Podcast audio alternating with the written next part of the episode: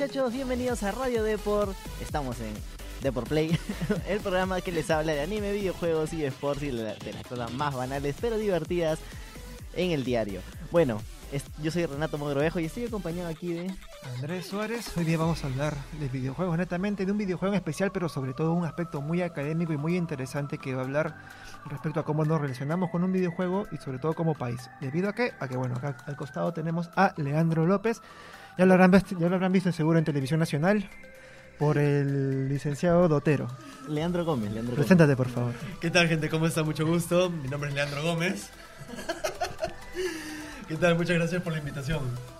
Buenazo, buenazo. La verdad es que, bueno, hemos escuchado mucho estas semanas de, la tesis de Dota 2, se ha vuelto viral ya en, en redes como se vuelven virales las, las tesis de Al fondo y sitio, como se vuelven virales las tesis de temas que temas poco usuales. Sí, de poco usuales y que la gente cree que no se puede hacer una tesis de eso, ¿no? Sí. Claro, que, te queman y te dicen, ¿cómo, ¿cómo osas hacer de ese tema?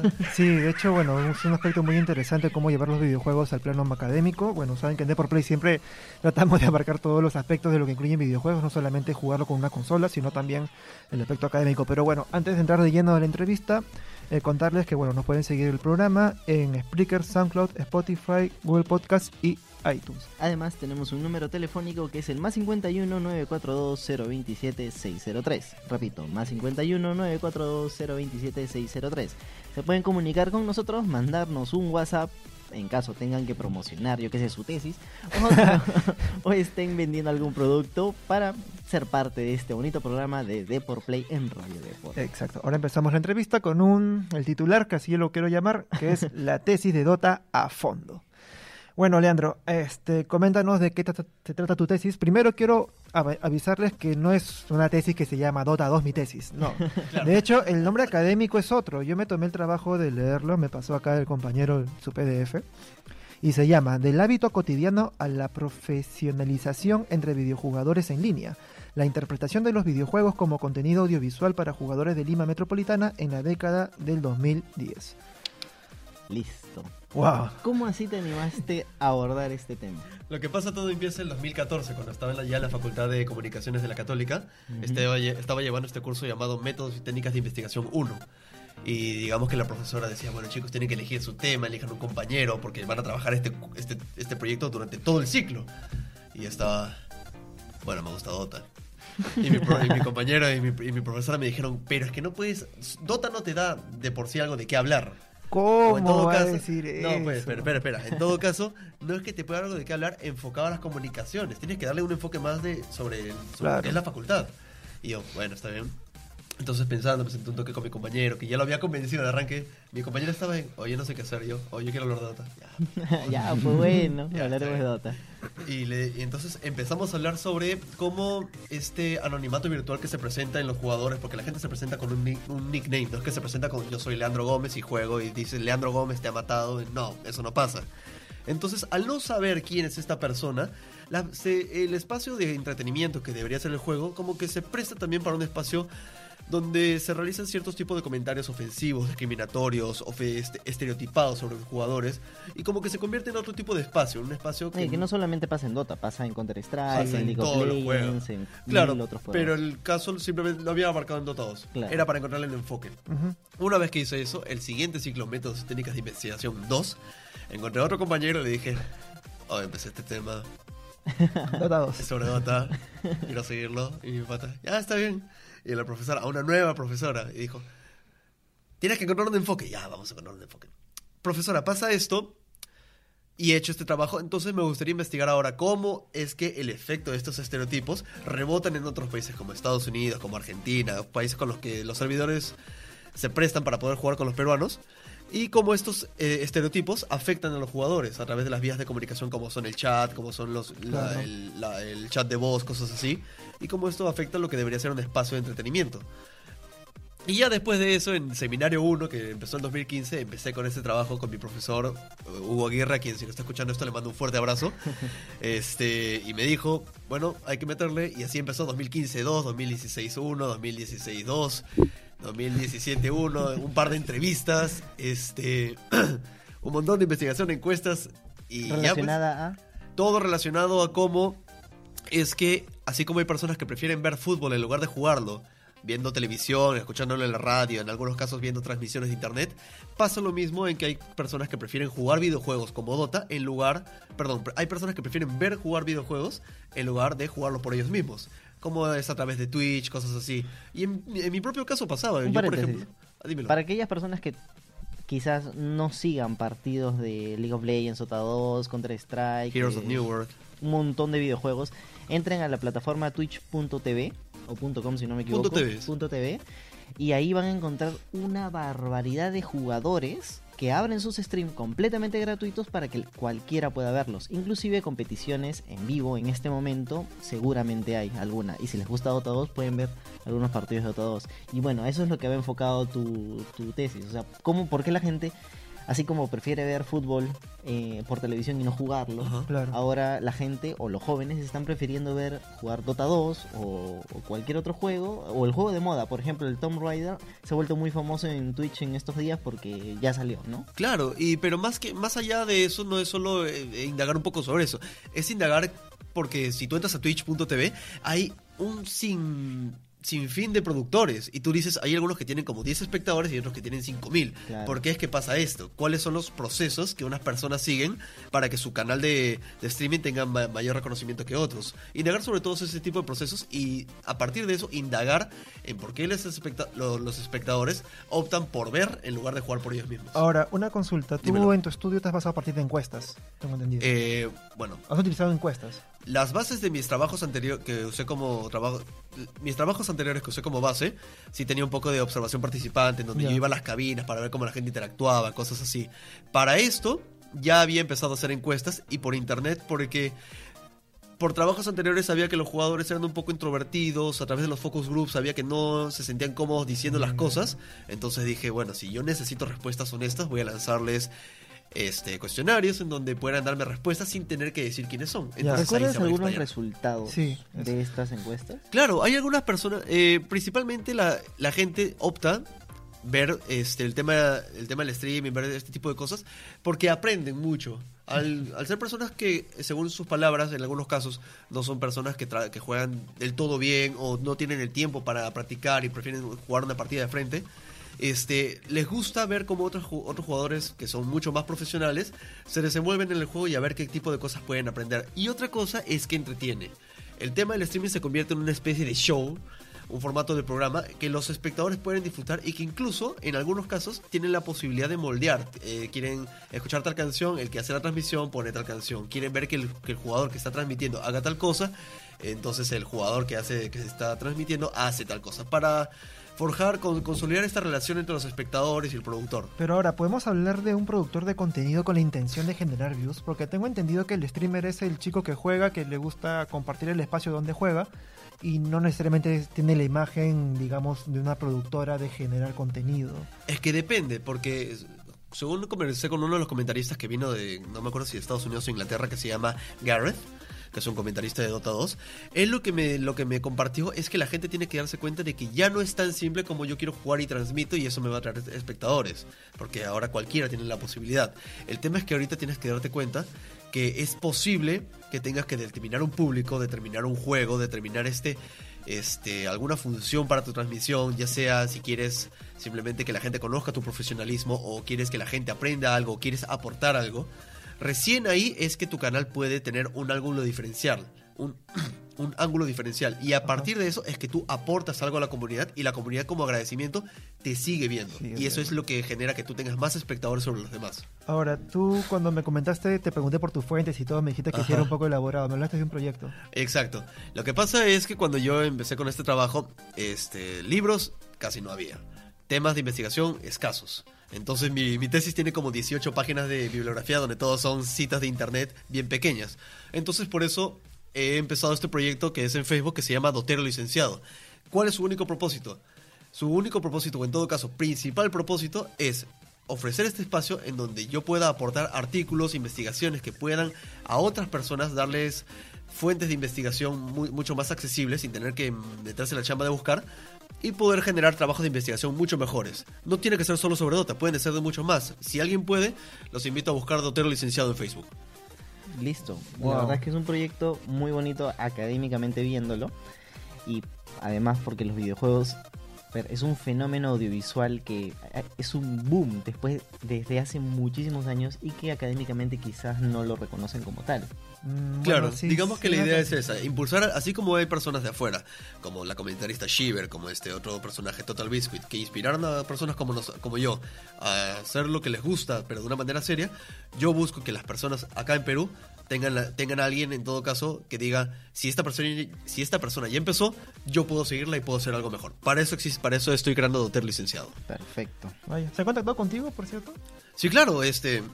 Si no me encuentran en mi Facebook, que es un Facebook abierto, no, no es que me, me he cambiado el nombre o algo, es Leandro Gómez. También está Dotero Licenciado y les pido en todo caso que aporten, que digan, me gustaría que investigue sobre esto. Y yo investigaré sobre eso y lo publicaré y voy a decir, esta persona me pidió que investigara sobre eso.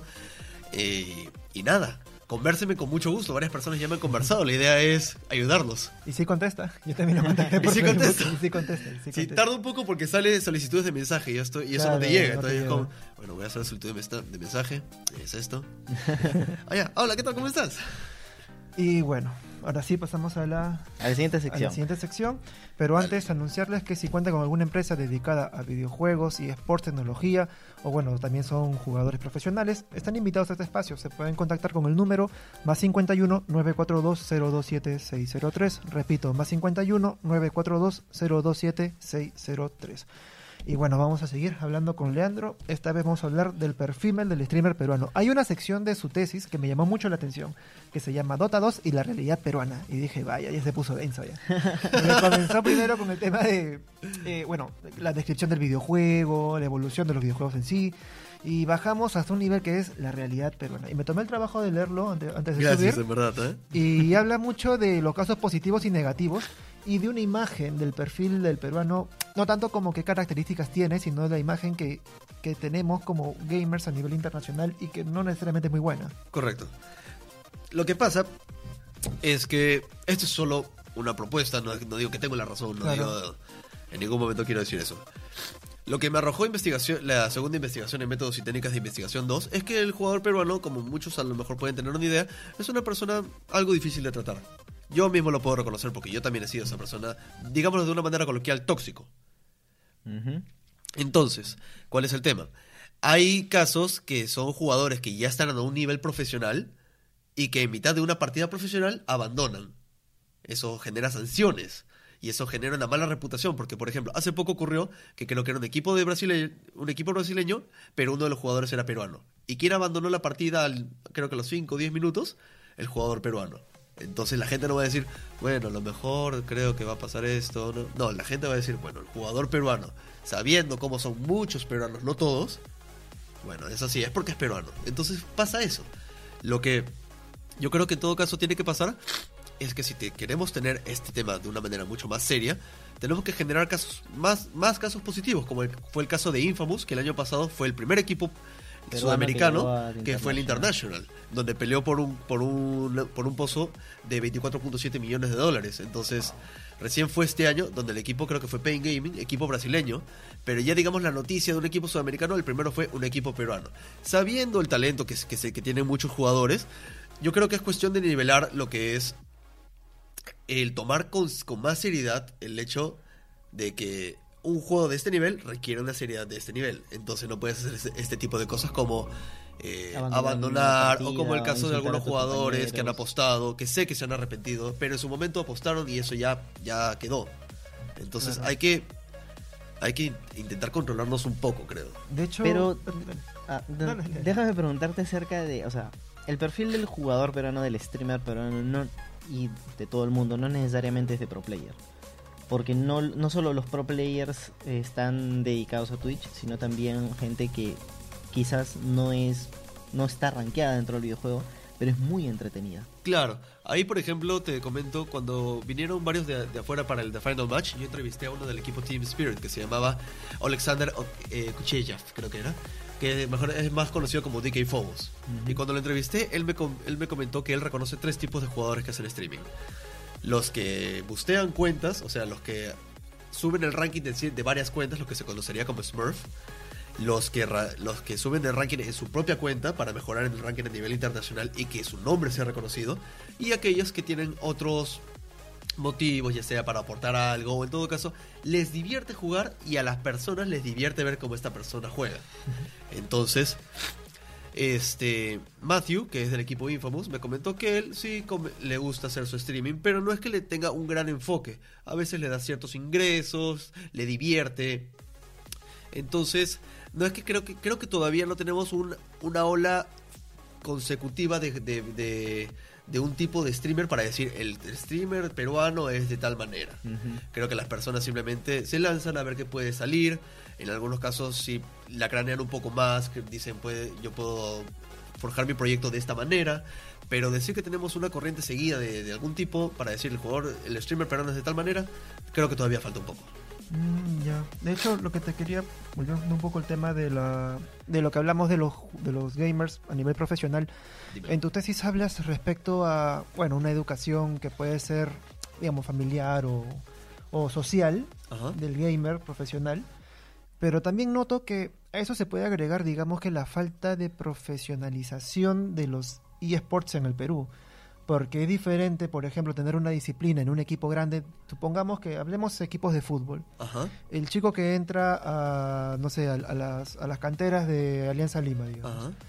él desde pequeño ya tiene, digamos, una organización que está velando por su, digamos, por su profesionalismo den- dentro de la cancha. En Ajá. el caso de los eSports creo que es, no sé, me podrás corregir, pero creo que si tú eres muy bueno jugando en tu cuarto, pues ya puedes subirte a las, a las grandes ligas, ¿no? Digamos, no hay una formación extra, además de que, bueno, yo, mi papá, mi mamá. Pero hablo de una institución que te diga, no, tienes que tener esta cierto, esto, este código de comportamiento, ¿no? Eso podría pasar, pero voy a lanzar una idea que completamente debatible y que cualquiera me la podría refutar. Es que creo que ya es un tema de la cultura, la cultura peruana, en que las hay muchas personas en donde consideran de que como son buenos tienen todo el derecho de hacer lo que puede, lo que sería lo que sea mejor para ellos y que no, no, no todo requiere una profesionalización. Bueno, ya creo que ya estamos en un punto en donde muchos videojuegos, como es el caso de Dota 2, ya requieren cierta sistematización para que en todo caso alguien vele por el correcto desarrollo y este impulso de talento que ya existe tenga- pueda en todo caso ser... No sé si encajonado sería la palabra, porque eso se sonaría como limitar. En todo caso, para poder juntarlo todo de una manera mucho, mucho más correcta y que tenga un, un paso mucho más este, enfocado, que, que llegue a mucho más. Yo creo que es eso.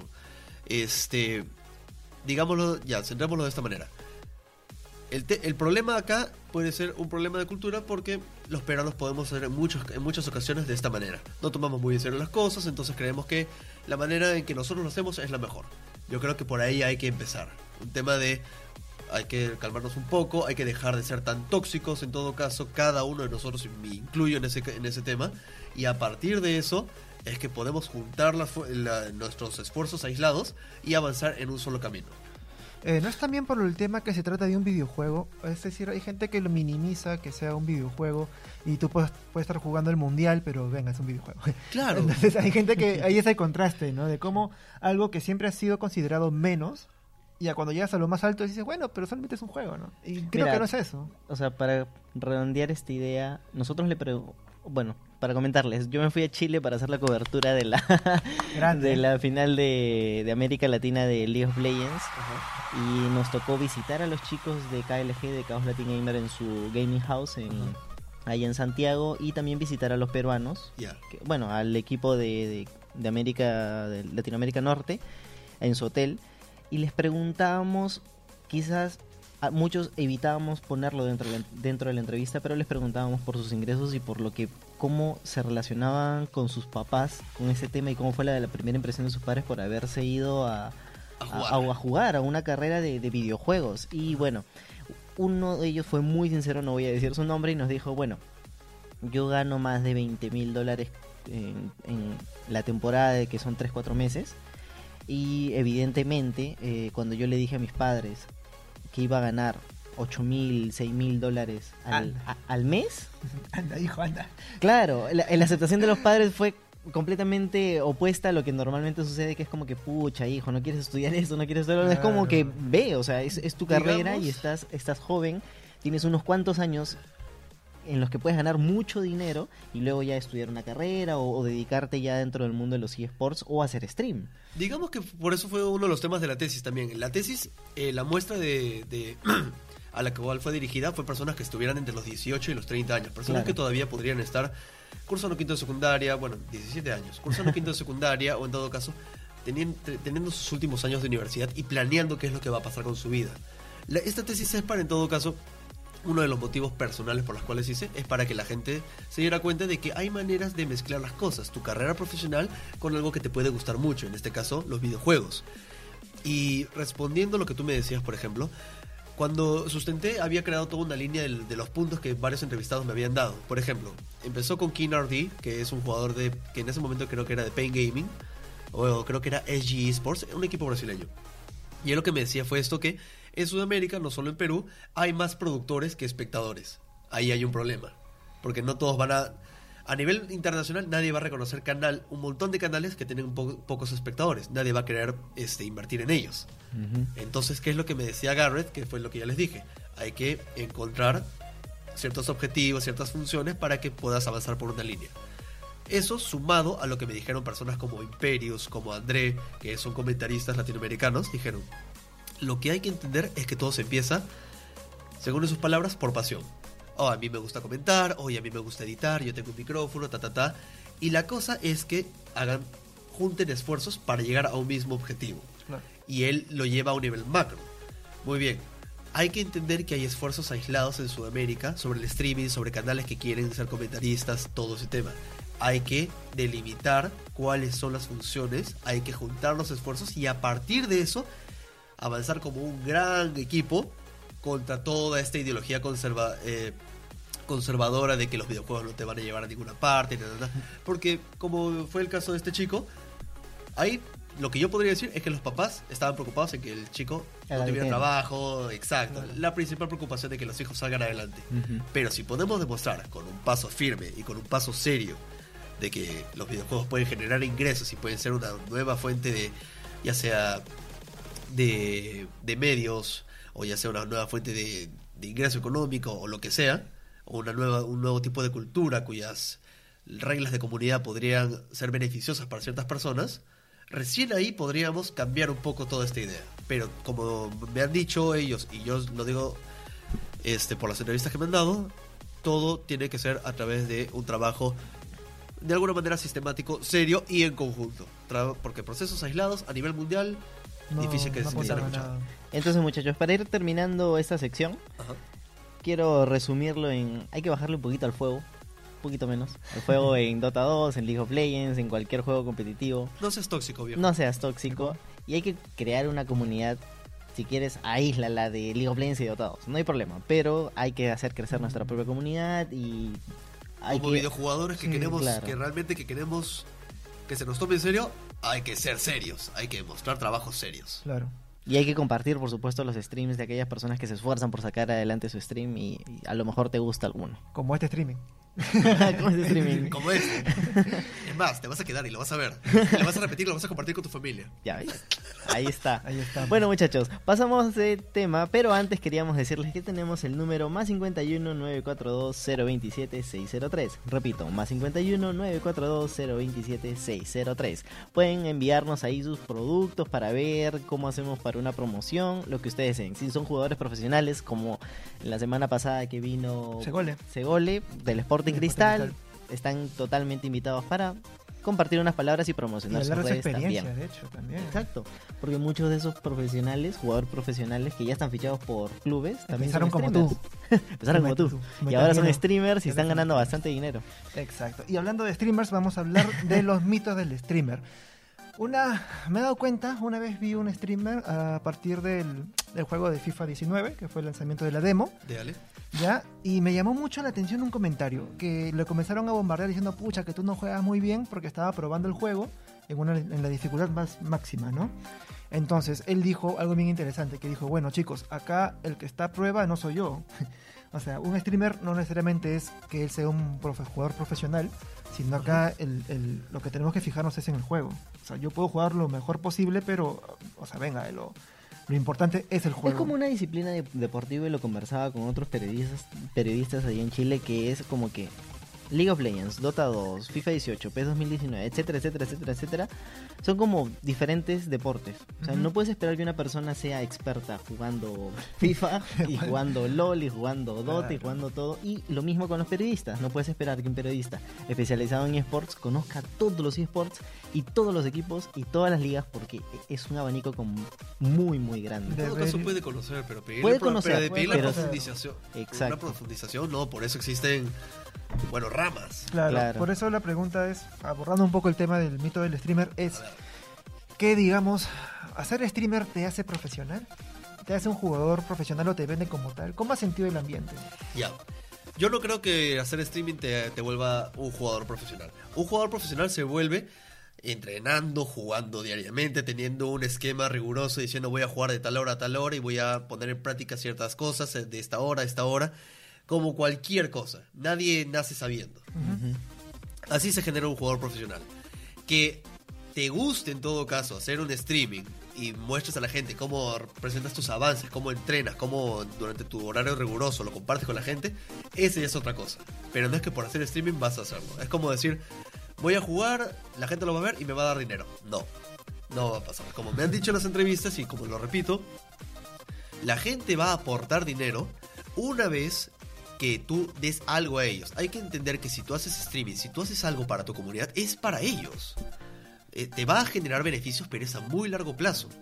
Entonces yo creo que lo primero que tendrías que hacer en todo caso es darte cuenta de que tú estás aportando algo a ellos y recién cuando muestres mucho esfuerzo y ya es- esos aportes hayan tenido efecto sobre esa comunidad, esa comunidad te va a aportar. A tal punto que por el simple hecho de que te estén viendo, vas a tener tantos espectadores que algunas marcas van a decir, podemos generar tratos de publicidad con este jugador y recién ahí se generan los beneficios. Pero no creas que el simple hecho de jugar va a traerte grandes beneficios porque es ya no creo que sea la idea. Tienes que tener algo diferente para que puedas resaltar. Otro mito eh, que te quería preguntar. ¿Podríamos resumir el éxito de un streamer en dos ramas? Que sea entretenido Ajá. o que sea bueno, o ambos. Podría ser. Yo creo que en todo caso no sería sorpresa si en algún momento se abren un poco, se amplían un poco más esas ramas. Si eres bueno, la gente va a querer aprender de tu juego. Claro. Si eres entretenido, la gente va a ir a pasar un buen rato. Por ejemplo, yo todas las mañanas que, que hacía la tesis, yo al inicio ponía a Admiral Bulldog, jugador de Alliance. Y lo disfrutaba, lo, lo- lo ponía como si fuera radio, o en todo caso escuchar a los casters en partidas profesionales. ¿Pero, Era qué un- te, pero qué, qué te qué te atraía? la manera como interactuaba con su gente. Ah, ok. O por ejemplo este jugador de Singapur, este Daryl, creo que es Daryl Kopei-chan, que, se, que es mejor conocido como Ice Ice Ice. Él habla de 50.000 cosas en una de sus streams más controversiales, creo que empezó a hablar de sobre páginas pornográficas, porque un pata le preguntó y el pata simplemente dijo, ah, sí, yo, yo sí veo, me gusta esto, me gusta lo otro. Como de por play cuando comenzó a hablar de pornografía en los videojuegos. Sí. Claro. Y más dijo, sí, estoy casado, pero ¿y? Eso no- Entonces eso lo hace muy divertido, genera momentos. Claro. Y es como una compañía, este, no presente, así como para muchas personas es la radio, en este caso son los videojuegos. Ya, ahora, otro mito es acerca de...